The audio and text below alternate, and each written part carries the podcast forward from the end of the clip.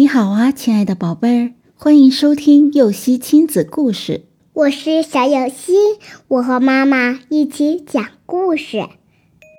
巧测西湖的水。周末，肖老师带着全班同学到西湖游玩，同学们都被美丽的西湖吸引了。这时，肖老师提出了一个问题：“你们谁知道这西湖的水共有多少桶呢？”同学们面面相觑。肖老师怎么问了一个这么奇怪的问题呢？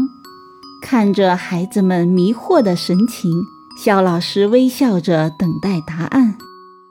过了片刻，婷婷胆怯地举起手说：“肖老师，我知道答案。”婷婷，你说说看，别紧张。”肖老师高兴地说。婷婷眨了眨眼睛，鼓足勇气说。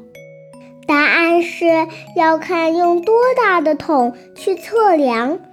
如果桶和西湖一样大，那西湖里的水就是一桶；如果桶只有西湖的一半大，那么湖里的水就有两桶；如果桶只有西湖的三分之一大，那湖里的水就有三桶，以此类推。